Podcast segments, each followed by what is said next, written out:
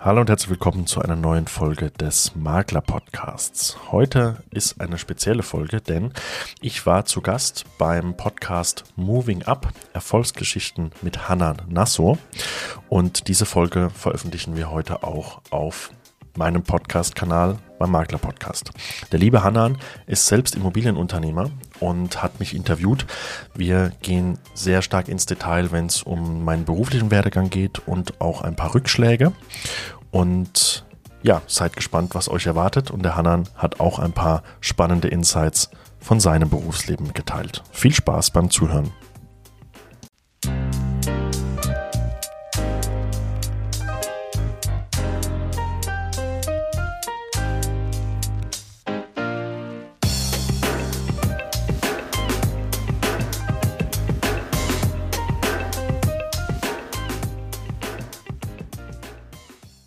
Ja, erstmal vielen Dank für die Einladung, lieber Hanan, dass ich heute zu Gast sein darf in deinem, äh, in deinem Podcast-Format. Mein Name ist Fabian Lauer, bin 30 Jahre alt und äh, bin, wie du schon gesagt hast, Immobilienmakler äh, von der südlichen Weinstraße, sprich äh, ja die Region zwischen Karlsruhe und Mannheim. Ähm, ja, regional, überregional bekannt für Weine. Äh, damit kann ich nicht so viel anfangen, weil ich generell keinen Alkohol trinke. Also da bin ich weniger der Fachmann dafür. Ähm, bin jetzt seit vier Jahren äh, Lizenznehmer hier in der schönen Region, seit äh, sechs Jahren selbstständig und seit zehn Jahren in der Branche. Kenne nur Immobilien, habe Immobilienkaufmann gelernt nach dem Abitur. Und äh, ja, privat beschäftige ich mich mal sehr viel äh, natürlich mit dem eigenen Business, äh, wie du wahrscheinlich auch. Und natürlich auch mit meiner Familie. Habe zwei Töchter und von daher genug zu tun. Ja, das glaube ich. Bei drei Frauen im Haus, da hast du viel zu tun. Nein. Äh, ja, erstmal vielen lieben Dank äh, für die kurze Vorstellung. Ja, Fabian sagt es gerade eben schon. Äh, ich setze da gleich mal direkt an.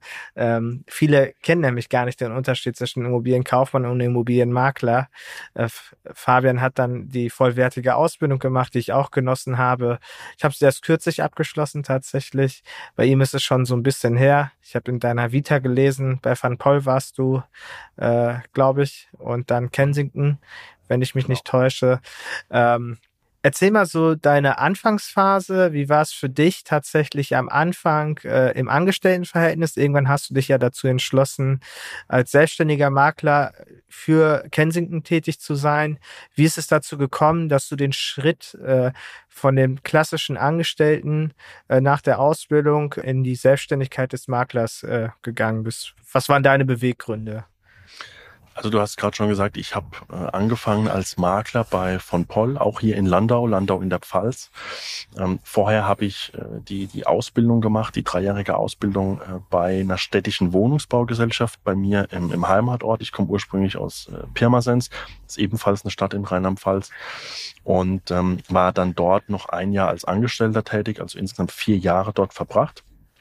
Man kann sich das ganz klassisch vorstellen. Also für, für die Ausbildung war es optimal, weil äh, du lernst halt alles kennen von der Geschäftsführung über soziale Aspekte, über auch Vermietung, Verkauf, Wohnungsbau bis hin zu Betriebskosten und so weiter.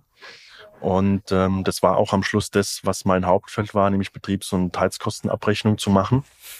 Und wie man sich vorstellen kann, das Ganze für über 2000 Wohneinheiten zu machen äh, im öffentlichen Dienst ist ja in meinen Augen, ich will es nicht kleinreden, aber nicht wirklich erstrebenswert. Äh, öffentlicher Dienst generell, das war jetzt nicht so wirklich meine Welt. Also ich wusste damals schon, äh, dass das jetzt hier nicht so lange weitergehen wird. Und ja, habe dann viele Versprechungen bekommen, aber natürlich im öffentlichen Dienst, es gibt viele Vorschriften, das ist sehr politisch. Das heißt natürlich auch die Geschäftsleitung kann, selbst wenn sie will, äh, selbst wenn du das größte Talent bist, du kannst nicht so schnell nach oben kommen, weil da halt viele ja, politische Aspekte immer eine Rolle spielen. Und ich habe mich dann damals beworben bei von Paul und auch bei einem ja hier in der Region relativ bekannten und größeren Unternehmen auch noch als Makler weil das grundsätzlich, ähm, ich kann nicht sagen, immer mein Traumberuf war, aber wenn es, also als es so gegen Ende der Schulzeit ging, ich wollte früher immer Pilot werden und aber als es dann Richtung, Richtung Abitur ging, habe ich mich mal richtig damit beschäftigt, das will ich wirklich machen. Und da war relativ schnell klar, Pilot wird es nicht sein. Und äh, mich hat Architektur und Immobilien schon immer interessiert. Und äh, dann habe ich gesagt, alles klar, Immobilienmakler, das ist, äh, das ist das, was ich mir vorstellen kann, weil es so alles gematcht hat, was ich so für mein Leben wollte damals schon und auch immer noch will. Und äh, ja, bei der einen Firma hat es nicht gepasst für mich. Das hat von meiner Seite aus nicht gepasst. Und bei von Paul hat's gepasst, weil ähm, wenn du, also es hat hier in Landau gepasst mit meiner ehemaligen Chefin, der ich sehr viel zu verdanken habe. Ähm, und es hat auch in der Zentrale in Frankfurt gepasst, weil wenn du aus dem öffentlichen Dienst kommst, dann kommst du nach Frankfurt. Ähm, beste Lage, riesige Firmenzentrale, halt alles sehr luxuriös, sehr, äh, sehr seriös, sehr professionell. Und es hat mich schon sehr überzeugt. Also war für mich eine komplett andere Welt, äh, in die ich da eintauchen durfte. Und ich habe mich dann aber trotzdem dagegen entschieden erstmal, weil ich gesagt habe, okay, dieses Thema Selbstständigkeit vielleicht doch noch zu früh. Ich habe nicht so wirklich viel Erspartes auf der Seite, wollte damals auch mit meiner äh, damaligen Freundin ähm, dann zusammenziehen. Und dann habe ich gesagt, das ist, ich traue mich doch nicht. Ja. Und ähm, das Büro hier in Landau hat damals wirklich um mich gekämpft, kann man so sagen, und äh, hat mir auch zugesichert, dass ich unterstützt werde im Anfang, am Anfang. Und äh, das wurde ich dann auch. Und dann habe ich gesagt, alles klar, ich mache es. Ja. Und äh, das kann man auch ganz offen ehrlich sagen, weil auch damals dann meine Eltern gesagt haben, pass auf, wenn es wirklich hart auf hart kommt, dann können wir immer noch auch unterstützen. Wirst nicht auf der Straße schlafen müssen. Und äh, ja, auch meine damalige Freundin, dann äh, danach meine Frau äh, geworden ist, äh, die hat auch gesagt, okay, mach das. Ja, und dann bin ich zu, zu von Paul äh, in die Selbstständigkeit als Makler. Ich glaube, das muss ich jetzt nicht groß erläutern. Also man könnte auch sagen, freier Handelsvertreter, ne, je nachdem, wie man das dann nennen will. Auf jeden Fall ohne ja. Gehalt, rein auf Provision. Und dann nach zwei Jahren dann zu Kensington als Lizenznehmer.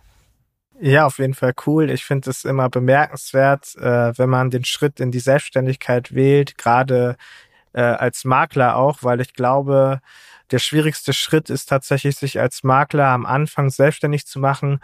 Äh, jetzt hat man natürlich mit Van Poll einen Namen dahinter, muss man an der Stelle auch sagen, dass nach was nach außen natürlich auch nochmal repräsentativ ist.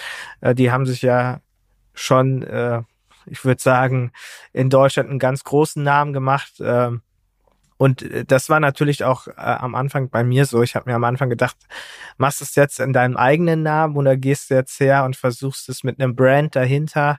Aber für mich war relativ schnell klar, dadurch, dass ich ein sehr, sehr ja, ich, ich habe so meine eigenen Ideen, die ich umsetzen will. Und äh, deswegen habe ich ganz klar für mich gesagt, äh, ich gehe meinen eigenen Weg. Äh, Gott sei Dank. Also ich bin heute überaus glücklich darüber, dass ich das so gemacht habe. Aber was ich auch äh, interessant fand, äh, war deine Geschichte eben äh, in der Verwaltung beziehungsweise dann die Nebenkostenabrechnungen zu machen.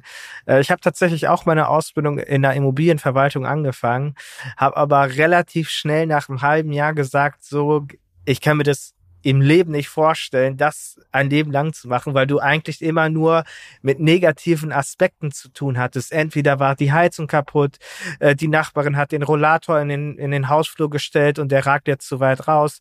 Der Schuhschrank stört, weil die Nachbarin hat aus brandschutztechnischen Gründen den äh, Schuhschrank äh, extra dann auch nochmal auf den Flur gestellt und so weiter und so fort. Und da habe ich gesagt, um Gottes Willen, wenn du das dein Leben lang machst, dann wirst du sowas von ich weiß es nicht, ich kann es gar nicht beschreiben. Also ich habe mich dann sehr, sehr schnell davon distanziert und habe gesagt, tut mir leid, ich habe meine Ex-Chefin, die ich sehr, sehr geschätzt habe, aber gesagt, äh, ich habe meine Arbeit gern gemacht. Sie war auch überaus traurig, dass ich äh, dann auch wirklich gegangen bin während meiner Ausbildungszeit und bin gewechselt und habe mich dann schon während meiner äh, Azubi-Zeit, weil ich schon vorher den Makler IAK hatte, äh, tatsächlich auch schon äh, selbstständig gemacht. Und äh, ja, äh, deswegen finde ich das umso cooler. Und auch da ganz wichtig, äh, wie er es eben schon gesagt hat, man braucht auch eine gewisse Sicherheit im Leben. Man kann nicht einfach anfangen, alles von heute auf morgen hinzuwerfen und zu sagen, ich mache mich jetzt selbstständig, ohne irgendeine Sicherheit dahinter zu haben. Weil am Ende des Tages, das weiß Fabian genauso gut wie ich auch, glaube ich, ist es gar nicht so einfach, ja, wie das vielleicht manchmal aussieht. Was war so deine größte Hürde am Anfang der Selbstständigkeit, wo du gesagt hast, wow, wie soll ich damit umgehen? Ich komme da überhaupt nicht zurecht. Oder hast du relativ schnell für dich gemerkt, okay, es ist zwar nicht so, wie ich mir das vorstelle, aber ich habe immer so Lösungsansätze, wo ich weiß, dass ich dann weiterkomme. Was war so die größte Hürde am Anfang? Ähm, man muss dazu sagen, die, weil du gerade Immobilienverwaltung angesprochen hast, wo, wo du herkommst, wo dein Background her ist, die, äh, die Ausbildung habe ich, wie gesagt, bei einer städtischen, bei einem städtischen Unternehmen gemacht. Das heißt, wir hatten sehr viel Sozialbau. Das heißt, sehr viele, ja, arme Leute, sehr viele ähm, Leute, die halt auf Hilfe auch angewiesen sind. Und da erlebst du natürlich schon, ja, traurige Geschichten. Ne? Also Leute, die, ob das jetzt Leute waren, die noch nie etwas gearbeitet haben oder ob das Leute waren, die mh, hm, früher eine sehr gute Arbeitsstelle hatten und dann aus gewissen Gründen ja eben an einem Punkt in ihrem Leben waren, wo sie nicht mehr so viel finanzielle Mittel hatten. Und dann kommst du auf einmal in eine komplett andere Welt. Ich habe es gerade schon angesprochen, Frankfurt Westend. Ne, das so, das ist halt einfach auch eine Welt. Da geht's dann nicht um um Arbeitslosengeld, sondern da geht's dann halt um auch andere Sachen. Das heißt, was ein kompletter Mindset-Shift. Und die größte Hürde für mich war am Anfang äh, definitiv der Punkt, dass ich mit Landau, also da, wo ich herkomme und Landau, das ist eine halbe Stunde auseinander. Und ich war vorher in Landau vielleicht, also da, wo jetzt heute mein Büro ist, vielleicht zehnmal in meinem Leben. Ja, das heißt, ich habe hier niemanden gekannt, ich habe hier keine Straße gekannt, ich habe hier niemanden gehabt. Ja, und ich musste halt damals relativ schnell lernen, äh, mir das mir das anzueignen ja, und äh, mir das Netzwerk hier aufzubauen, um mir auch anzueignen, wo ist was. Ich sage immer, wir sind jetzt keine Taxifahrer und wir sind auch keine äh, Leute, die einen Krankenwagen fahren müssen, weil immer jeder sagt, ja, als Makler, du musst ja Kenntnisse haben über den Markt.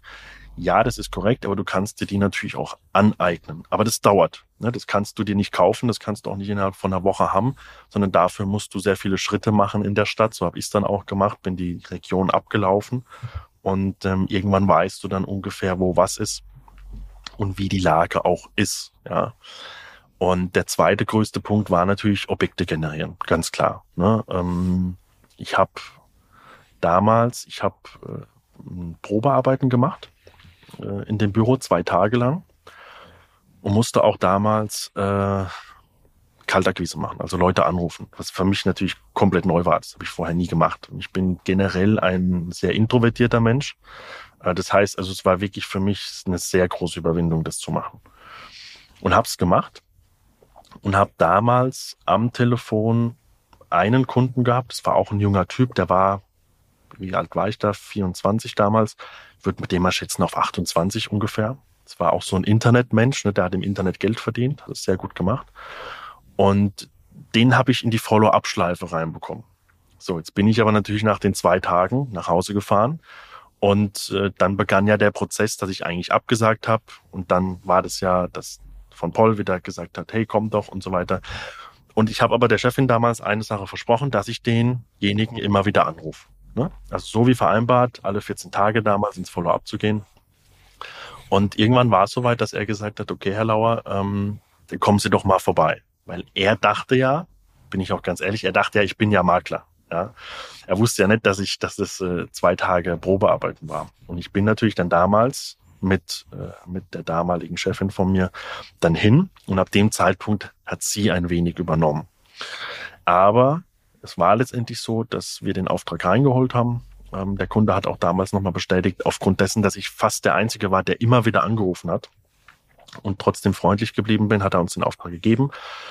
Ich hatte noch eine Kündigungsfrist, ich glaube zwei Monate oder drei Monate sogar und ähm, konnte dann nach dem zweiten Tag in der Selbstständigkeit schon meine Rechnung schreiben, weil in der Zwischenzeit dann das, die Wohnung verkauft wurde und es war natürlich ein super guter Start ähm, für mich. Und danach hat es dann aber, ich glaube, vier oder fünf Monate gedauert, bis ich den nächsten Notartermin hatte. Und das heißt, ich hatte einen sehr guten Start, habe also auf einen Schlag mehr verdient, äh, augenscheinlich, als ich als Angestellter in einem Monat bekommen habe. Und äh, dann hat es aber gedauert. Ja, und natürlich das größte Problem damals war definitiv Objekte finden. Und ähm, man kennt es aus dem Markt, wenn du am Anfang bist, du nimmst alles, was kommt. Es ist ganz egal, ob dir jeder sagt, das ist zu teuer, das ist zu weit weg, was auch immer. Du willst alles haben, was geht, weil du willst ja äh, in die Praxis reinkommen. Ja? Und du denkst dir ja immer, ja, aber wenn ich es verkaufe, dann geht's. Ne? Und ähm, ja, das waren auf jeden Fall die ersten beiden Stolpersteine und, und Startschwierigkeiten. Und damit verbunden natürlich am Ende des Tages steht immer über allem das Geld, ne? weil wenn du nichts hast, nichts verkaufst oder diese, diese Zeit dazwischen hast, dann hast du irgendwann kein Geld mehr. Das heißt, der Druck wird natürlich immer größer. Und äh, ja, das ist auf jeden Fall die größten Schwierigkeiten gewesen. Ja, ich, ich finde es immer sehr, sehr spannend. Äh, aber ich finde es auch gut, deine Hartnäckigkeit schon von vornherein am Anfang. Ich habe die Podcast-Folge auch gehört, wo du die Geschichte jetzt gerade äh, erzählt hast. Äh, und das ist es zu, schlussendlich, äh, dieses in deiner Podcast-Folge hast du es nochmal intensiver beschrieben, dieses freundliche, intensive und auch dem Kunden gefragt, wann passt es Ihnen denn? Kann ich ihn in zwei Wochen auf dieselbe Uhrzeit nochmal anrufen? Ist das für Sie okay? Ja, es ist okay. Und dann dann kontinuierlich da dran zu bleiben und den Kunden zu begleiten, zu betreuen, äh, das macht es schlussendlich auch aus. Und ich merke dann zu heutiger Sicht, äh, was mir persönlich nicht so schwer fällt, ist tatsächlich, äh, die Kontaktaufnahme mit dem Kunden, aber diese klassische Kaltakquise einfach anzurufen, äh, tue ich mir auch bis heute noch schwer tatsächlich. Aber ich mache es immer erfolgreich, weil ich mir immer die Zeit dafür nehme und versuche, den Kunden auch wirklich abzuholen. Ja, äh, natürlich kommen wir jetzt in eine Zeit rein, wo es sehr, sehr schwierig geworden ist, Objekte auch zu veräußern. Also bei uns zumindest. Also bei uns ist es äh, nicht mehr so einfach. Klar, es kommt drauf an, wie du das Ganze einkaufst. Aber am Ende des Tages, ich komme gerade, bevor wir jetzt angefangen haben, komme ich von der Kaltakquise und da war auch äh, der Herr sowas von steif und hat gesagt, das ist mein Preis, darunter verkaufe ich überhaupt nicht. Äh, und dann habe ich gesagt, ja, wissen Sie, äh, dann kann ich Ihnen auch schon relativ einfach sagen, weil so ehrlich bin ich auch zu Ihnen. Ich habe die Marktkenntnisse, mein Büro ist 500 Meter von der Wohnung entfernt. Äh, da kann ich Ihnen ehrlich sagen, äh, diesen Preis werde ich nicht erzielen können. Es kann ein Glücksgriff sein für mich, dass vielleicht irgendeiner um die Ecke kommt, aber ich bin ein Mensch, der diese Versprechen nicht einfach ausspricht, sondern ich bin ein Mensch, der sich nach seinen Daten und Fakten orientiert und natürlich nach seinen eigenen Verkaufsaufträgen, die ich jetzt selber generiert habe.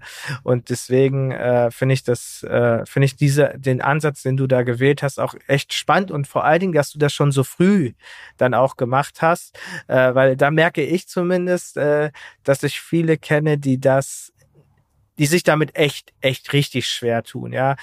Ich weiß nicht, ob es diese Problematik bei euch in der Region auch gibt. Das war mir so auch nicht bewusst. Das habe ich erst in den letzten Wochen so ein bisschen erfahren, dass es tatsächlich immer mehr Makler bei uns gibt, die äh, ich weiß nicht immer mehr, aber es gibt den einen oder anderen Makler, der tatsächlich provisionsfrei bei Einfamilienhäusern und Eigentumswohnungen agiert. Also den Kunden tatsächlich proaktiv sagt, die Dienstleistung, die kostet ihn nichts, was uns natürlich die Arbeit unheimlich schwer macht. Hast du, hast du schon solche Erfahrungen sammeln können? Äh, wie ist es bei euch? Hast du sowas schon mal mitbekommen?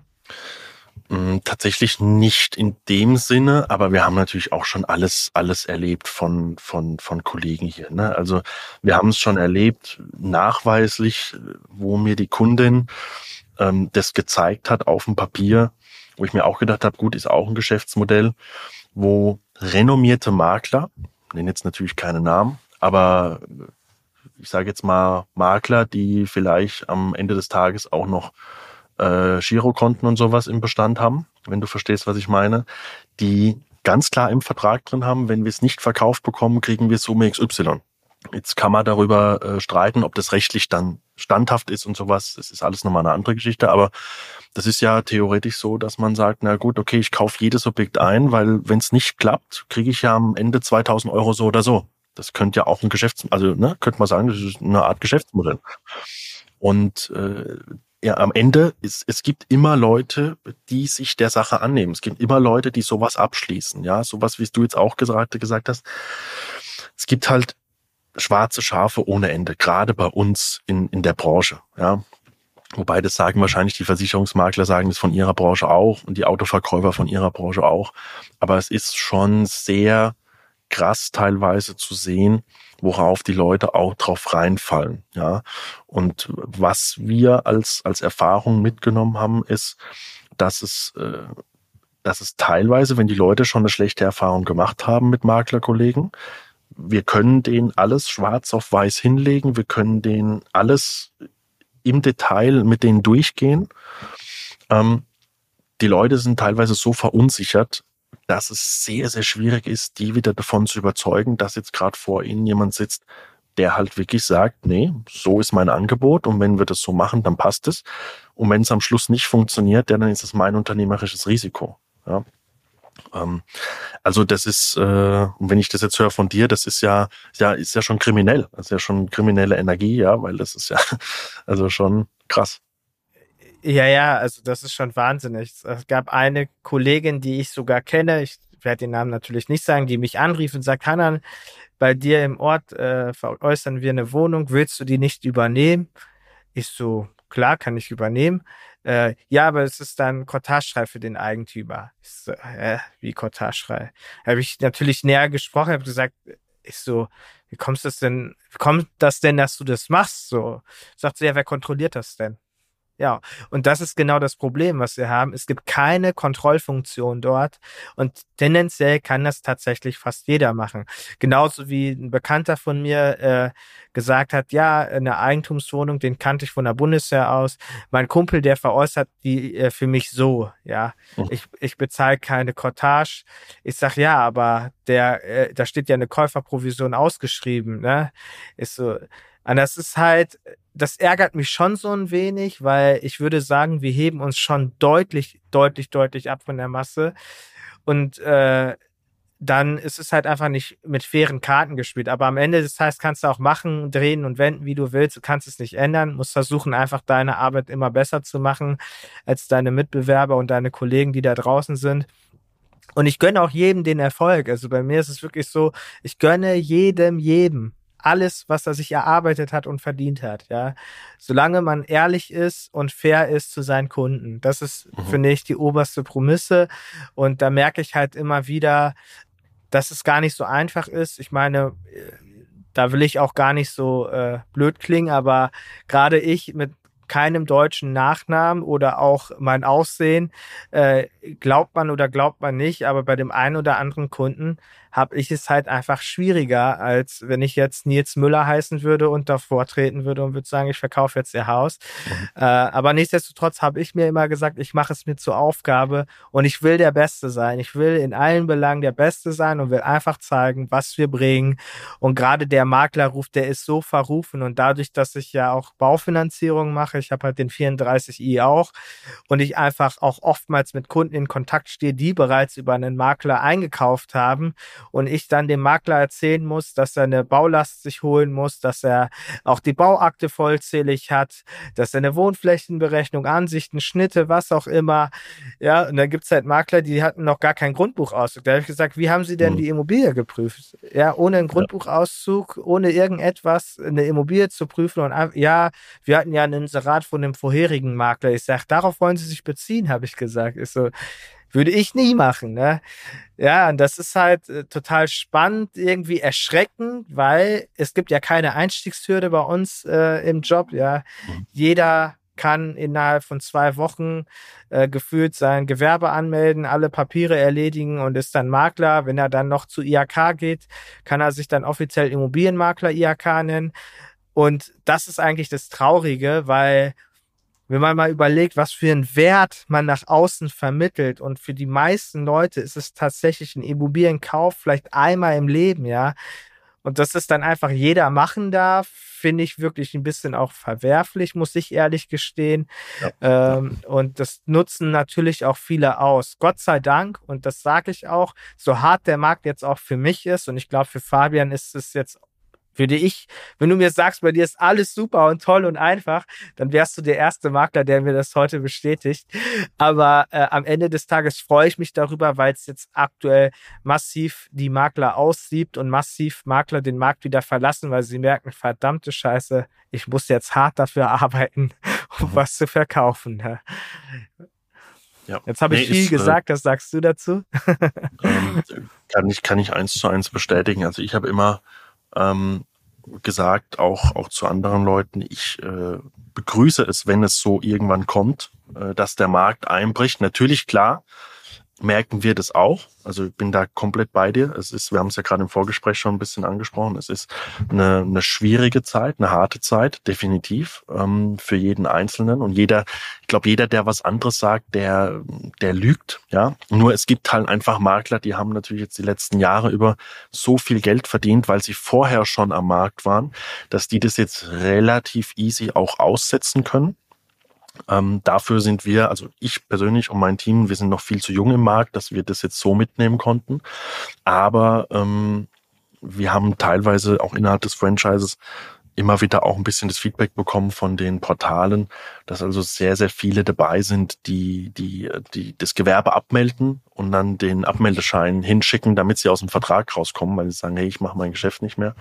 Ähm, und da liegt es ja ganz klar auf der Hand, dass die äh, vorher natürlich nicht äh, das so ausgeübt haben wie jetzt du oder ich, ja, nehme ich richtig professionell. Also für mich ist das hier mein Hauptjob. Ich mache äh, natürlich noch zwei, drei andere Sachen, aber das hier ist das, womit ich mein Geld verdiene und wo, worin ich die meiste Arbeit stecke. Und äh, da kommt jetzt ja, wenn da jetzt eine Krise kommt, dann gehe ich ja nicht eine Woche später hin und sage, jetzt melde ich hier mein Gewerbe ab und mache wieder was anderes. Also das ist ja totaler Quatsch, ja. Und das zeigt ja schon, dass diese Mitbewunderer ähm, es natürlich nie so ernst genommen haben wie die, die wirklich beständig Erfolg haben am Markt. Und ich kann dir da nur zustimmen.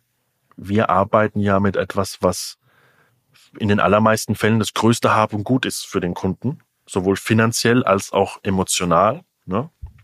Wenn äh, die ältere Dame, die hat die eigene Tochter großgezogen, dann waren noch die Enkelkinder da, der Mann hat's aufgebaut, der Mann ist verstorben, so, für die ist es in der Regel das größte finanzielle Haben gut, aber auch mit viel Emotionen verbunden. Und da gehört einfach jemand dran. Äh, und ich sage auch ganz klar, wir, und da glaube ich, kann ich dich dazu nehmen, ähm, wenn ich mir deinen Auftritt und alles anschaue, ähm, wir können jedem einzelnen Kunden immer einen Mehrwert bieten. Dem einen vielleicht in der einen Sache ein bisschen mehr, der andere vielleicht in der Sache ein bisschen mehr. Ähm, aber im Endeffekt hat jeder einen Mehrwert von einem seriösen Makler. Und ich habe noch nie einen Kunden gehabt, der mir danach gesagt hat, Herr Lauer, ich zahle jetzt die Provision sehr ungern. Gab es noch nie. Es gab zwar mal den einen oder anderen, haben wir vorhin kurz besprochen, der vielleicht mal ein bisschen später gezahlt hat, okay, aber es gab noch nie jemanden, der gesagt hat, das möchte ich jetzt nicht bezahlen. Ja. Ähm, und die, die, die, äh, die Referenzen kriegst du, so wie du auch, äh, bei Google, das kriegst du halt wirklich nur, wenn, äh, wenn du kontinuierlich gute Arbeit machst. So, und, und anders, anders kann es gar nicht laufen in meinen Augen. Anders kannst du gar nicht bestehen heutzutage bei so viel Maklern am Markt. Ja, auf, definitiv. Also ich kann das auch nur so wiedergeben. Ähm, da gab es auch bei mir eine relativ äh, interessante Story. Ich habe ja nicht sofort mit Büros angefangen. Ich habe meine, mein erstes Büro war bei mir zu Hause und äh, da kann ich mich dran erinnern, ich habe einen Anruf bekommen von einem äh, Kunden, der bei mir besichtigt hat. Und der hatte dann in der Besichtigung halt auch von mir erfahren, dass ich auch die Baufinanzierung mache. Und dann hat er gesagt, Herr Nasso, Sie waren mir so sympathisch, Sie haben das so ehrlich und authentisch rübergebracht. Wären Sie bereit, mich in der Finanzierung zu unterstützen? Da habe ich gesagt, selbstverständlich. Ja, ich habe nur ein Problem. Ich habe eine Immobilie und die Makler, die wollen relativ zeitnah Rückmeldung haben.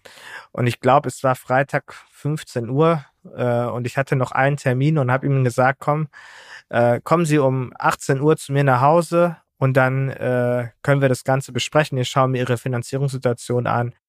Und das, was dann erschreckend war, ich habe mir dann die Unterlagen angeschaut. Ich sag, Moment mal, Herr so und so, ich sehe da gerade, die sagen zwar in der äh, Beschreibung, dass die Wohnfläche 150 Quadratmeter ist, aber im Dachgeschoss äh, ist äh, keine Baugenehmigung vorhanden. Der zweite Rettungsweg fehlt. Es ist äh, ähm, äh, es ist einfach nicht genehmigt. Ja, also es sind hier maximal dann 120 Quadratmeter. Also, oh, interessant, ja. Es ist mir halt aufgefallen, weil ich halt auch die Unterlagen vernünftig geprüft habe.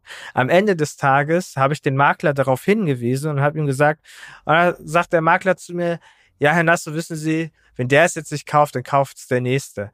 Ist ja aber auch mit dem Hintergrund bitte, dass sie ihm auch sagen, dass es keine 150 Quadratmeter sind, sondern 120 Quadratmeter. Weil sie wissen selber, ein Quadratmeter kostet um die 1500 bis 2000 Euro in der Region. Und wenn sie jetzt auf einmal äh, 60.000 Euro weniger runterrechnen müssen, wenn wir von 2000 Euro äh, ausgehen, dann äh, wundern sie sich nicht, dass der Kaufpreis äh, weniger wird. Sagt er, ja, aber wer soll mir das denn nachweisen? Ich sag, entschuldigen Sie mal, ist, finden Sie das okay, wenn Sie irgendwas kaufen, was nicht genehmigt ist und wo es keinen zweiten Rettungsweg geht? Und am Ende des Tages kann ich Ihnen sagen, wenn es hinterher rauskommt, Sie haben von mir die Info bekommen, ich habe es Ihnen gesagt, persönlich, ja, und Sie können davon ausgehen, wenn mich einer fragen würde, dann würde ich genau das aussagen, habe ich gesagt, weil ich das nicht in Ordnung finde. Ist so, Sie wollen ja keine Rückab äh, Rückabwicklung äh, mehr oder weniger riskieren. Ist so, machen Sie doch mal dem Eigentümer folgenden Vorschlag. Schildern Sie ihm doch die Situation Situation sagen Sie gar nicht, dass ich das bemerkt habe. Sagen Sie, Sie haben sich nochmal intensiv mit den Unterlagen beschäftigt und erzählen Sie ihm die Situation und sagen Sie ihm, dass da 30 Quadratmeter weniger sind. Und ich wusste, dass mein Kunde das definitiv auch haben wollte und der hätte auch den Preis bezahlt, der aufgerufen worden ist. Und dann hat er natürlich reagiert, ja. Äh, nach der Reaktion hat er dann gesagt, ja, okay, 30.000 Euro können wir runtergehen. Diese 30.000 sind wir dann auch runtergegangen. Aber am Ende des Tages ist dieser Kunde so glücklich gewesen, dass er mich kennengelernt hat. Erstens, nicht nur, dass er auch wusste, okay, wenn er es jetzt gebaut hätte, äh, wenn er es jetzt gekauft hätte, äh, vielleicht im späteren Verlauf selber verkauft hätte, vielleicht den Fehler gemacht hätte und es falsch verkauft hätte, äh, sonst was dergleichen. Und äh, dann sich auch nochmal 30.000 Euro gespart hat und dann auch noch in der Finanzierung deutlich bessere Konditionen bekommen hat. Also das war für ihn, ich habe die beste, mit einer der besten Google-Bewertungen von ihm natürlich bekommen, ja, äh, wo ich aber heute sehr glücklich bin. Und das ist, glaube ich, das Entscheidende, bei mir war es immer so, es ist nicht die Provision, die mich glücklich macht. Natürlich verdiene ich damit Geld. Das ist keine Frage. Auch du verdienst damit Geld. Aber nach außen so eine Reputation zu haben und dass die Leute sagen, wow, Herr Nasso, wir haben ganz, ganz viel Schlechtes über Makler erfahren und erlebt, aber seitdem wir mit ihnen zusammengekommen sind, äh, also ich muss sagen, ihre Provision ist zu 100 Prozent verdient, ja. Ähm, und das das ist mein Anspruch und ich glaube auch, dass es dein eigener Anspruch ist. Ähm, ja, ähm, dann will ich auch mal noch auf zwei, drei andere Themen äh, eingehen. Heute mal ein relativ langer Podcast. Unüblich, ich habe noch keine halbe Stunde gemacht, aber äh, ich finde das immer cool, wenn man sich mit jemandem austauscht, der aus dem gleichen Bereich kommt und der das gleiche auch kennt, sozusagen. Genau. Jetzt habe ich ja meinen Podcast Moving Up, äh, Erfolgsgeschichten mit Hannah Nasso. Ich spreche halt auch nicht nur immer äh, über Erfolge. Äh, ich weiß, dass du ähm, zwei Standorte hattest, ein Standort, glaube ich, jetzt abgegeben hast, soweit ich das richtig verstanden habe. Und äh, ja, was ist denn für dich so das Schwierigste? Und hattest du auch schon mal so eine Situation, wo du gesagt hast, scheiße, wenn das jetzt so weitergeht, dann, ey, dann höre ich jetzt wirklich auf? Also eine Situation, wo ich gesagt habe, wenn das so weitergeht, höre ich auf, hatte ich bislang nie. Weil, ähm, wie vorhin gesagt, ich mache halt schon immer Immobilien und ähm, das ist, ich habe natürlich in diesen, in diesen zehn Jahren, wo ich jetzt schon mit dabei bin, ähm, auch mal so ein bisschen links und rechts geschaut, aber eher aus dem Hintergrund, dass ich vertriebstechnisch was dazulernen wollte, weil natürlich andere äh, äh, Branchen machen ja auch Dinge und ich bin immer so jemand, ich glaube, dass gerade unsere Branche, die Maklerbranche, ähm, in vielen Dingen wirklich hinterherhinkt, weil, sind wir mal ganz ehrlich, eine Immobilie verkaufen mussten wir die letzten Jahre nicht. Also ich habe, sage ich auch ehrlich, wie es ist, wenn ich mit Leuten spreche, verkaufen wir das mal richtig. Das kann fast keiner. Also so richtig verkaufen, wie wenn ich dir jetzt, was weiß ich, ein Buch verkaufe oder ein Auto verkaufe, das ist schwierig bei einer Immobilie. Ja? Also ich glaube auch, dass es schwierig ist und ich glaube auch, dass es niemand wirklich machen musste. Ähm, aber so richtig äh, war das nie die Intention, dass ich hier aufhöre. Du hast ähm, jetzt gerade das Mannheimer Büro angesprochen. Das habe ich ja abgegeben jetzt an zwei äh, Kollegen, die das sehr, sehr gut machen, äh, den lieben Volker und den lieben Max. Ähm, zwei absolut äh, inspirierende Persönlichkeiten, die sehr viel auch schon erlebt haben, in verschiedenster Hinsicht. Und das Mannheimer Büro war für mich einfach eine eine zu große Belastung. Also ich habe früher, als ich zu Kensington gekommen bin, ich kann es nicht garantieren, ich habe mich dafür jetzt nie interessiert, aber ich schätze mal, dass ich eines der größten Lizenzgebiete mir geholt habe oder vielleicht sogar das größte Lizenzgebiet in Deutschland, nämlich südliche Weinstraße plus ähm, Mannheim plus Heidelberg plus Ludwigshafen. Also da reden wir von einem sehr großen Gebiet, was die Einwohner angeht und auch was die Größe angeht.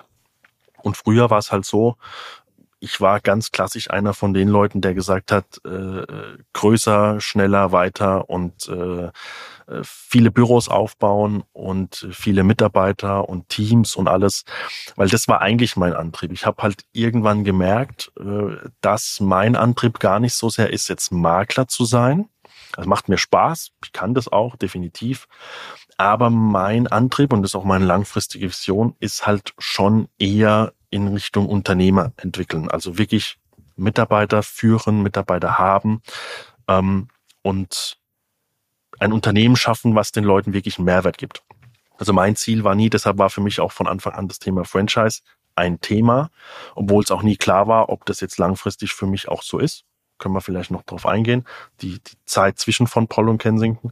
Ähm, und ich habe aber dann natürlich gemerkt, äh, als ich Mannheim aufgemacht habe, du musst dir vorstellen, das Mannheimer Büro damals, äh, ich habe 150 Quadratmeter in direkter Innenstadt in Mannheim äh, angemietet, 3,60 Meter hohe Decken, alles neu gemacht, alles tipptopp.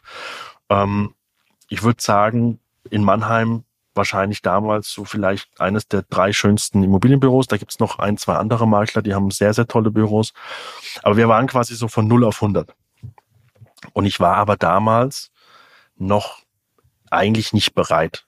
Also sowohl äh, unternehmerisch nicht bereit als auch äh, finanziell nicht bereit. Ich hatte zwar, ich hatte ja zwei Jahre lang schon das Landauer Büro, das lief gut, lief sehr gut. Ähm, aber ich war jetzt ja kein Millionär oder sowas. Ne? Also davon war ich auch äh, planetenweit entfernt, weil ich immer alles, was reingekommen ist, habe ich wieder äh, investiert in das Unternehmen oder in Persönlichkeit, also in persönliche Weiterentwicklung. Ich habe sehr viel Coachings und, und äh, Seminare und sowas gemacht. Und ähm, ich bin dann aber damals, kann man auch so reflektieren, sagen, ich wurde dann irgendwann nicht nach außen hin arrogant, aber in mir drin. Ne? Also ich habe dann so, das Büro war voll mit, mit einem Team in Landau. Und ähm, dann stand so das Thema an, okay, Fabian, ne, vertraglich, jetzt müsste das zweite Büro folgen, weil du verpflichtest dich natürlich auch bei einem Franchise, ne, dass du dann auch gewisse Dinge machst. Und es war auch für mich okay. Und ich habe dann damals so gedacht, na gut, okay, Landau läuft ja, ich habe hier genug äh, Mitarbeiter in Anführungszeichen, sind immer freie Mitarbeiter gewesen, darf man nicht äh, verwechseln. Und ähm, ja, dann machen wir das doch. Und äh, du musst dir halt vorstellen, das Landauer Büro habe ich äh, wirklich so, ich sage mit meinen eigenen Händen aufgebaut. Ne? Also ich habe hier gestanden und habe Tapeten abgemacht und ich habe äh, Fußleisten mit dem Schwiegervater dran gemacht und alles so Step by Step, also wirklich selbst Hand angelegt. Und bei Mannheim war das halt so, dass ich so in mir dachte, habe ich mir gerade letzte Woche wieder Gedanken dazu gemacht, dass ich so für mich dachte, naja gut, ich bin jetzt ja schon hier Immobilienunternehmer und äh, ich kann ja mich jetzt ja da nicht selbst hinstellen und was machen. Das geht ja nicht. Also wirklich schon irgendwo eine arrogante Denkweise gehabt. Und habe dann also wirklich mein, äh, mein Erspartes genommen und habe das komplett in dieses Büro rein investiert. Und das war, lass mich überlegen, jetzt haben wir Mitte 2023, ja, das war äh, 1.6.2021 und habe dann dort losgelegt. Und für mich war das, das hat, ich habe mir die Frage nie gestellt, weil in Landau hat es funktioniert, Leute zu finden, die bei mir anfangen, die die Vision teilen und die Gas geben und auch selbst halt Makler sein wollen. Und ich habe gedacht, na gut, in Mannheim muss das ja dann doppelt und dreimal so einfach sein, weil Mannheim teilt sich immer so den Platz zwei der, der größten, also der zweitgrößten Stadt in Baden-Württemberg mit Karlsruhe. Das ist immer so abwechselnd Karlsruhe-Mannheim. Schon eine große Stadt, Mannheim. Und ich habe gedacht, ist ja easy. Da findest du ja Leute ohne Ende. Deshalb auch 150 Quadratmeter, zwölf Arbeitsplätze und so weiter. Und das hat halt gar nicht funktioniert. Also ich habe dann dort relativ zügig Leute gefunden, die auch sicherlich von dem Typ Mensch her super gute, super gute Leute sind. Ähm, und auch wir hatten es gerade im Vorgespräch, ich war halt auch immer so der Freundliche und habe immer gedacht, lass den Leuten lange Leine Ja, sie sind selbstständig, das heißt, du hast denen sowieso nichts vorzuschreiben, darf man auch nicht vergessen. Aber natürlich hast du eine gewisse Erwartungshaltung, ne, beidseitig. Die Leute, wenn die bei dir anfangen, haben die eine Erwartung gegen dir gegenüber und du hast eine Erwartung. Und die Leute haben halt nicht umgesetzt. Und für mich war das große Problem, ich hatte auf einmal zwei Büros. Den finanziellen Druck können wir mal beiseite schieben, aber dieser zeitliche Druck, also wo fährst du jetzt morgens hin? Ich hab, bin morgens aufgestanden, habe mir so die Frage gestellt, na, wenn ich jetzt keine Termine hatte, ne, wo fahre ich jetzt heute hin? Fahre ich jetzt eher nach Mannheim oder fahre ich nach Landau? Wo bin ich präsent? Und ähm, Landau war immer und ist es auch immer noch für mich halt Anlaufstelle Nummer eins. Ne? Und ich kann rückblickend sagen, wenn das jetzt jemand hört aus Mannheim, dann äh, verzeiht das mir hoffentlich. Ich kann halt mit dieser Region wirklich gar nichts anfangen. Das hat nichts mit den Leuten dort zu tun. Ich habe dort jetzt natürlich mittlerweile auch ein Netzwerk und sowas, aber ich kann dort gar nichts mit anfangen. 0,0. Ja, wenn ich da hinfahre, ich, äh, ich bin morgens hingefahren, bin in dieses Büro rein und natürlich nach außen hin, weil wir vorhin auch über Außenwirkung gesprochen haben, nach außen hin sieht es ja immer geil aus. Ne? Die ganzen Kooperationspartner, jeder hat immer zu mir gesagt, boah, Fabian, hier zweites Büro, zwei Top-Standorte, also wirklich wunderschöne Büros mitten in der Stadt, bam, bam, bam, alles tipptopp. Und ich bin da morgens rein, war natürlich immer der Erste im Büro. Ähm, es gab Tage, da habe ich mich hingesetzt, habe äh, hab, äh, mir ein Espresso gemacht, habe den getrunken und bin dann nach Landau gefahren. Weil ich wollte einfach nicht dort sein. Ich wollte nicht in diesem Büro sein. Ich, ich wollte es einfach nicht, ja. Und ähm, das hat, ich habe das schon nach einem halben Jahr gemerkt, dass das eigentlich gar keinen Sinn hat. Ähm, aber mir fiel es halt unheimlich schwer, äh, das zu äußern gegenüber dem Franchise. Ne? Ähm, also ich hätte ja auch können einfach hingehen, hätte können sagen, Leute, das war ein Versuch, aber das wird hier nichts. Ich, ich bin hier nicht dafür gemacht. Und in der Zeit, was passiert natürlich? Dann hat natürlich auch das Landauer Büro hat gelitten. Ne? Die Umsätze sind runtergefahren, weil ich war halt Hauptumsatztreiber Nummer eins. Die, das Team hat so ein bisschen gesagt, ja, Fabian, du bist nicht mehr jeden Tag hier, du bist nicht mehr so greifbar, bla bla bla. Und ähm, dann habe ich so gemerkt, okay, das, das entwickelt sich in eine komplett falsche Richtung. Und am Schluss habe ich dann für mich gesagt, hey, ähm, dieses Büro in Mannheim, das ist eine tolle Region, eine sehr wichtige Region auch für das Franchise-Unternehmen, definitiv. Ähm, das hat jemanden verdient, der hier 100 Prozent gibt. Ja, und die südliche Weinstraße hat aber auch jemand verdient, der 100 Prozent gibt. Und dann habe ich gesagt, hey Leute, ich, äh, ich suche hier jemanden, der das Ganze übernimmt. Ähm, wohl wissend, dass es nicht einfach wird, habe ich gedacht. Und dann hat man sich geeinigt und es war auch super vom, von Kensington her und von meiner Seite aus. Für alle war das absolut in Ordnung, weil das kann ich definitiv sagen. Bei Kensington natürlich ist es ein Unternehmen. Jeder will am Ende eine Win-Win-Situation haben aber der Mensch steht definitiv im Vordergrund. Ja. Und das habe ich gemerkt. Und dann habe ich ja, gibt's ja auch eine Podcast-Folge dazu, äh, für mich gesagt, okay, ich könnte jetzt hier anfangen und sagen, ich will hier Summe XY, weil ich habe das ja aufgebaut und ich habe hier investiert und alles. Aber für mich war einfach so, dass ich wirklich gesagt habe, ich will es einfach weghaben. Ich will das weghaben, ich will damit nichts mehr zu tun haben. Und ähm, habe dann innerhalb meines Netzwerks jemand gefunden, wie gesagt, die beiden Jungs, und die haben das dann auch übernommen. Und äh, seitdem, die haben es am 1. April übernommen, seitdem war ich nie, also nicht mehr in diesem Büro. Obwohl es mir noch gehört. Ich habe es halt untervermietet, das Büro an sich. Ne? Ähm, aber ich habe da wirklich kein Ding mehr. Ja. Und das kann ich definitiv sagen, äh, wenn es um, um schwierige Phasen geht, äh, wenn du halt etwas hast, was äh, sehr viel Zeit in Anspruch nimmt, und natürlich auch sehr viel Geld in Anspruch nimmt, weil ich glaube, jeder kann sich vorstellen, über was für eine Kostenthematik wir sprechen bei so einem Büro. Ähm, und du hast eigentlich gar keinen Bock darauf. Das ist ja genau das, das, das Gegenteil von dem, was wir Selbstständige eigentlich wollen, weil wir wollen ja etwas machen, was wir machen wollen. Ähm, dann nagt es schon an dir. Ja, und da macht es natürlich auch mit dir etwas als Person und mit dir, mit deiner Persönlichkeit. Ja also da mein höchster Respekt, also da auch diesen, diesen Schritt zu gehen äh, und zu sagen, ich lasse jetzt los, ja, obwohl ich viel investiert habe äh, und vielleicht auch zum richtigen Zeitpunkt, weil am Ende äh, ich, ich meine, meine Ausgangssituation ist auch äh, eine, eine ähnliche, sag ich mal, aktuell, äh, dass ich mir natürlich äh, gesagt habe, okay, ein zweites Büro habe ich jetzt erst kürzlich eröffnet, ja.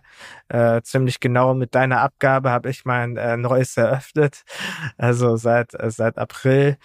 Und äh, ja, das ist als Chef eine ganz andere Situation, zu sagen, äh, zwar sind meine Büros nur fünf Kilometer voneinander entfernt, mhm. aber alleine die Präsenz, die ich nicht in anderen Büro vor Ort bin, wo ich meinen Mitarbeiter wirklich sagen kann, okay, pass mal auf, äh, ich äh, bin immer als direkter Ansprechpartner neben dir, äh, wenn was ist, komm direkt auf mich zu, das ist ein Riesenunterschied. Und die Arbeitsleistung äh, ist definitiv gefallen in einem anderen Büro, ohne dass ich das negativ meine. Also wir machen nach wie vor gute gute Arbeit. Aber wenn ich überlege, meine Präsenz zuvor in einem Büro und jetzt in zwei Büros, du kannst dich halt auch nicht aufteilen. Ne?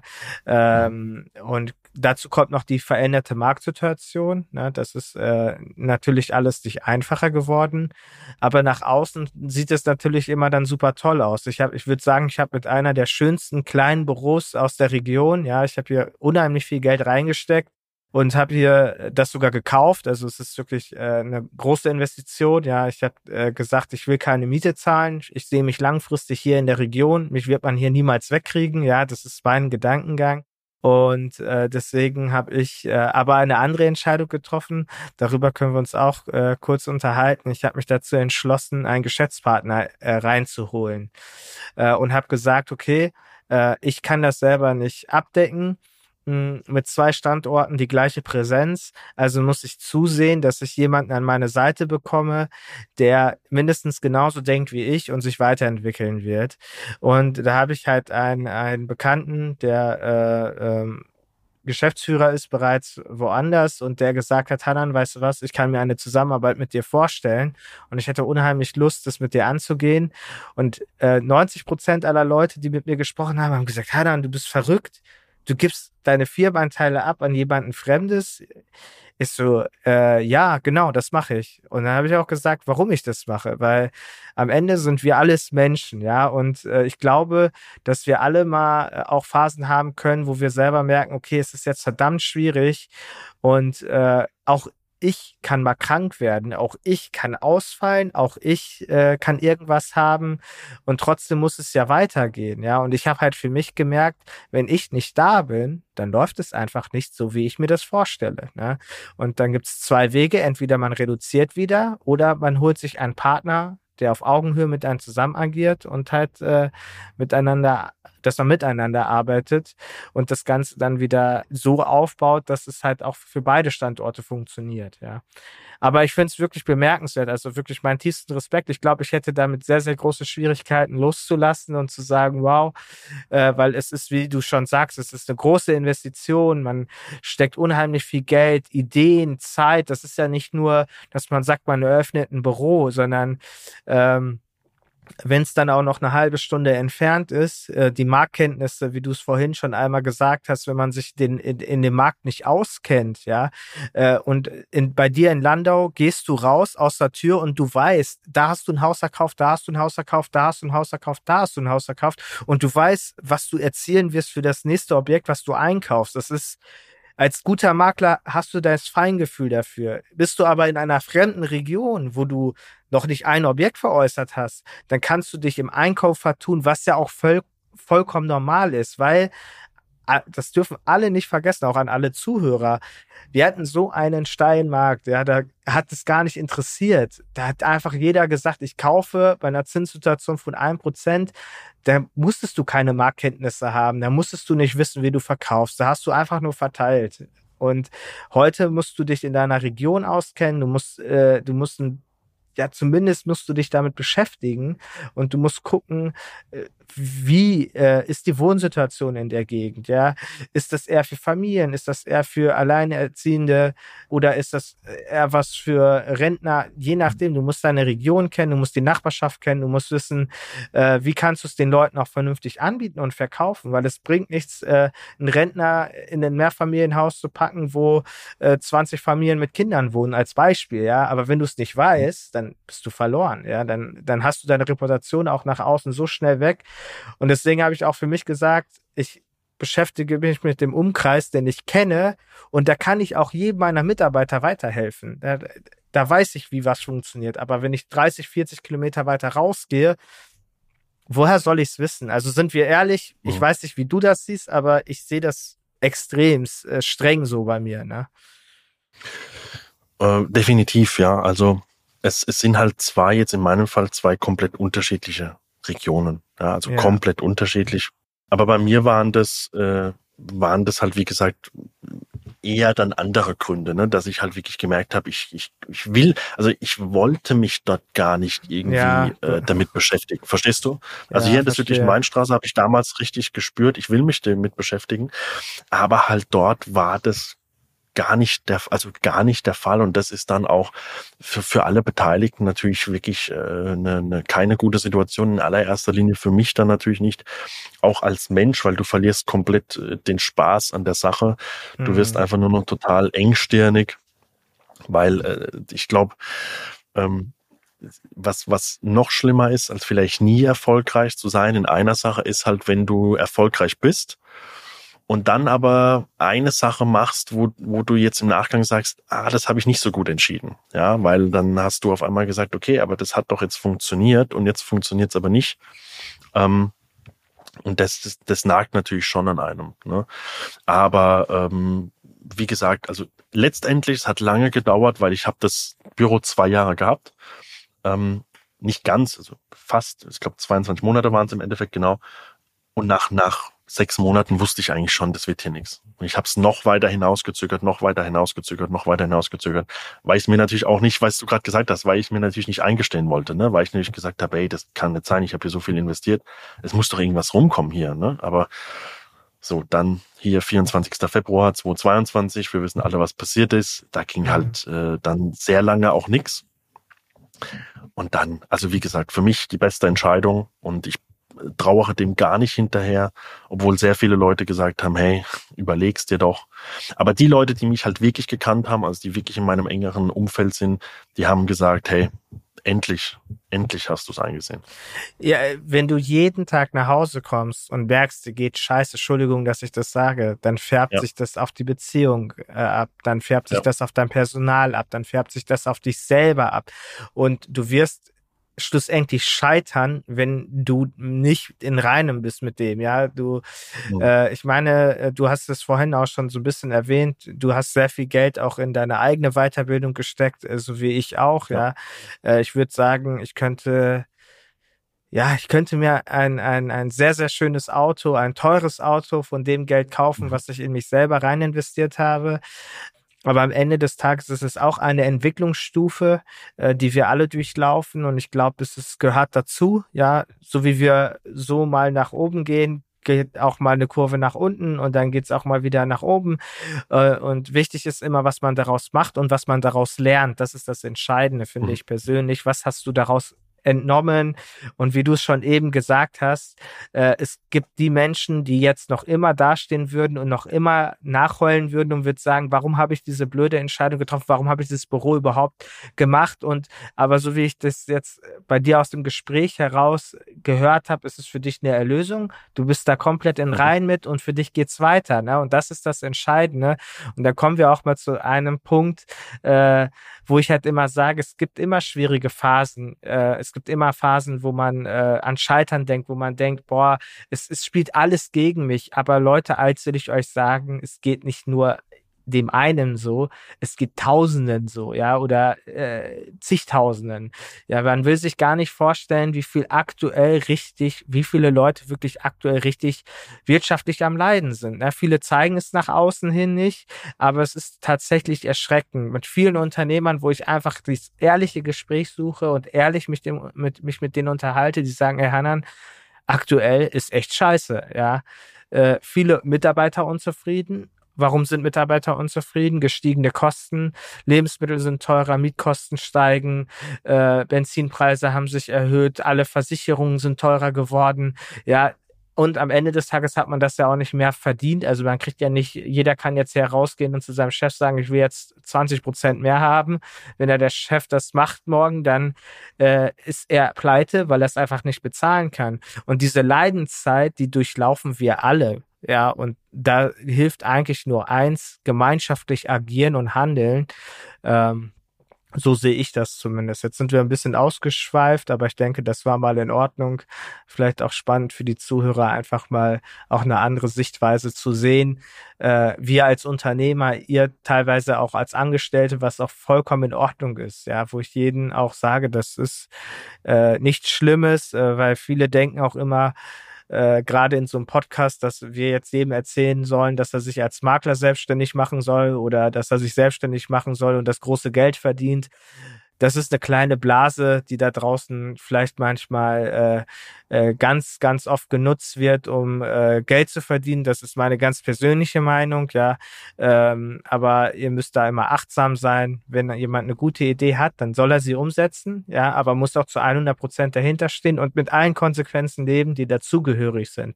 So wie Fabian auch vorhin gesagt hat, er hat ein Büro abgegeben, was schwierig war, aber am Ende des Tages, er konnte es auch machen, ja. Äh, und da ist halt immer, äh, da muss man die Waage auch halten, ja.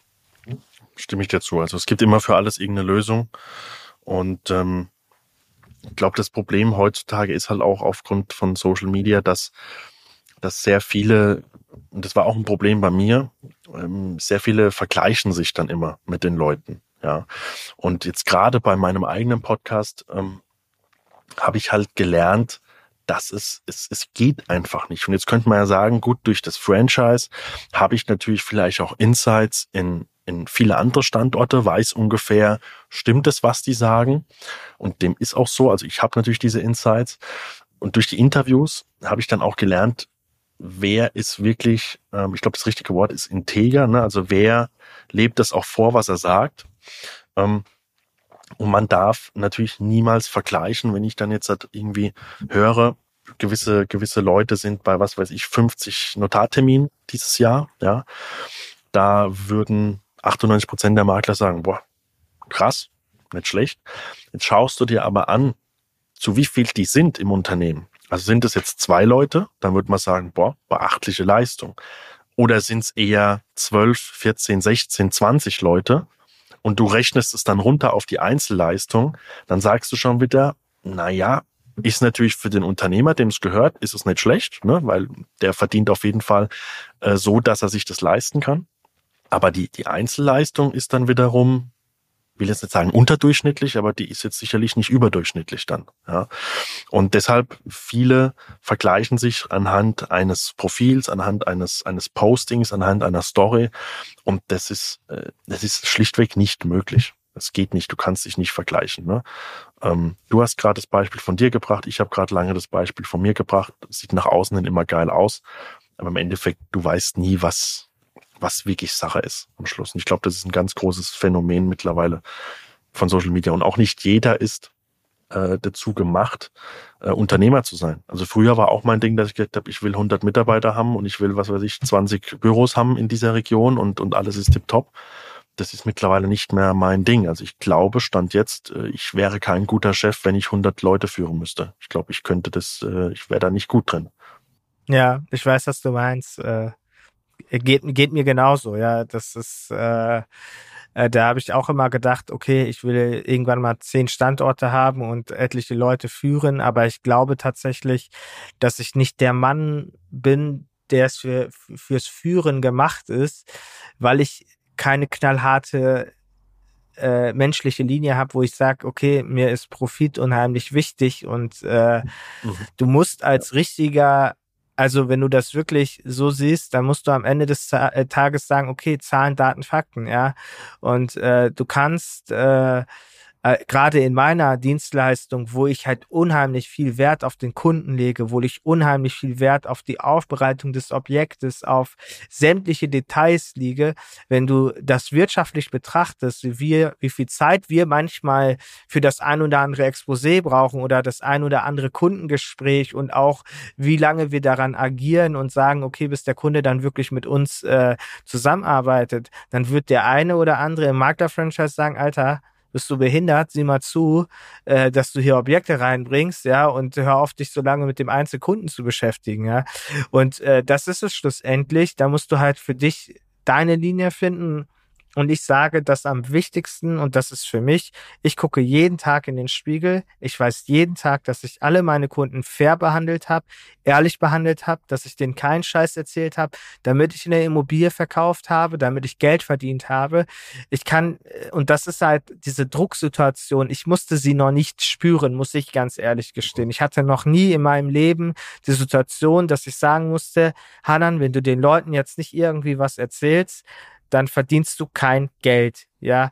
Und das musste ich Gott sei Dank noch nie machen, ja. Ich habe immer Lösungen und Ansätze, wo ich weiß, dass ich anders agieren kann, weil ich das für mich gelernt habe. Aber es gibt halt umso viele Leute, die haben dann eine Familie, die müssen halt gucken, wie sie ihre Brötchen auf den Tisch kriegen, um ihre Familie zu ernähren, die Miete zu bezahlen. Und wenn die Sorgen kommen, dann fängt der ein oder andere auch an, leider Gottes, ich kann es vielleicht ein bisschen nachvollziehen, halt nicht mehr ganz ehrlich zu sein, weil er einfach für sich sagt, ey, verdammt, was soll ich denn machen? Ja, es ist eine blöde Ausgangssituation, ich muss hier irgendwie versuchen, um über die Runden zu kommen und das mache ich jetzt auf Kosten meiner Kunden und das geht halt gar nicht. Ne? Also das ist meine, meine persönliche Meinung. Ne? Mhm. Also ich kann das kurz und knapp von meiner Seite aus sagen. Ich habe schon Phasen gehabt, wo ich nicht wusste, äh, wie ich soll jetzt morgen das Auto tanken oder sowas, ja. Ähm, aber deshalb dann Kunden unter Druck zu setzen oder im Prinzip Quatsch zu erzählen, damit sie etwas kaufen, ähm, ist nie die richtige, also habe ich nie gemacht, hab, würde ich auch meine Hand dafür ins Feuer legen, hat nie jemand aus meinem Team gemacht und ist definitiv für alle, die zuhören, auch die äh, definitiv falsche Entscheidung, weil es wird auf dich zurückkommen. Und dann wird, und ich rede jetzt nicht von rechtlichen Sachen, sondern einfach von moralischen Sachen oder andere würde sagen von Karma, ja, oder sowas.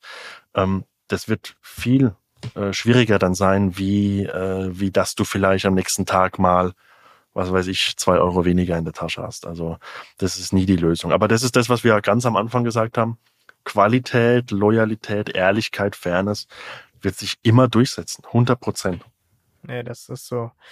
Ja, jetzt äh, habe ich äh, noch einen Schlusssatz für dich einfach, weil wir sind über eine Stunde hinaus. ähm, was kannst du unseren Zuhörern noch da draußen mitgeben? Ähm, was kannst du gerade denjenigen wirklich mitgeben, die vielleicht sich wirklich für eine Selbstständigkeit als Makler mehr oder weniger entscheiden? Da hast du in einem Franchise-Unternehmen doch einiges äh, anderes erlebt als ich jetzt. Ich sage zum Beispiel auch nie, dass eine Franchise äh, oder äh, auch andere Lizenzmöglichkeiten, die man halt hat, blöd ist ist, sondern ich sage, man muss immer aus seiner eigenen Situation schauen und vor allen Dingen muss ich rückwirkend auch sagen, und das kann ich auch ganz ehrlich sagen, eine eigene Marke aufzubauen, das dauert und damit bin ich heute noch immer nicht durch. Also das dauert noch wahrscheinlich drei, vier, fünf Jahre, bis ich so weit bin, dass ich sage, okay, jetzt habe ich die Marke so positioniert, so wie ich mir das vorstelle. Äh, und da hat man es natürlich am Start, ganz am Anfang, wenn man kompetente, und das ist, glaube ich, am allerwichtigsten, kompetenten Leader vor sich hat, ja, der einen wirklich vernünftig führt, der wirklich einem vernünftig die Werte vermittelt und nicht daran interessiert ist, nur an dir zu verdienen und äh, dann außer Acht lässt, dir eigentlich was beizubringen. Das ist, glaube ich, das Entscheidende, äh, wie du es auch äh, ganz am Anfang gesagt hast, dass du unheimlich dankbar dafür warst. Ich glaube, von Van Poll, die Chefin, die hat sich wohl gut begleitet, wenn, wenn ich das jetzt richtig verstanden habe, ja. Äh, mhm. Genau. Dann gib unseren Zürcher nochmal einen Satz mit und dann bedanke ich mich auch im Vorfeld nochmal dass du dir heute die Zeit genommen hast und äh, ja mit mir die Folge hier abgedreht hast. Äh, also alles andere als selbstverständlich, weil wir kannten uns nicht. Ich habe ihn spontan angeschrieben. Ich wusste, er macht auch einen Podcast äh, und äh, das da so ist das Ganze halt zustande gekommen. Ich habe einfach gefragt, genau. Mhm. Ja, erstmal äh, vielen Dank. Also in einem Satz schaffe ich es nicht ganz, aber ich versuche mich auf jeden Fall kurz zu halten.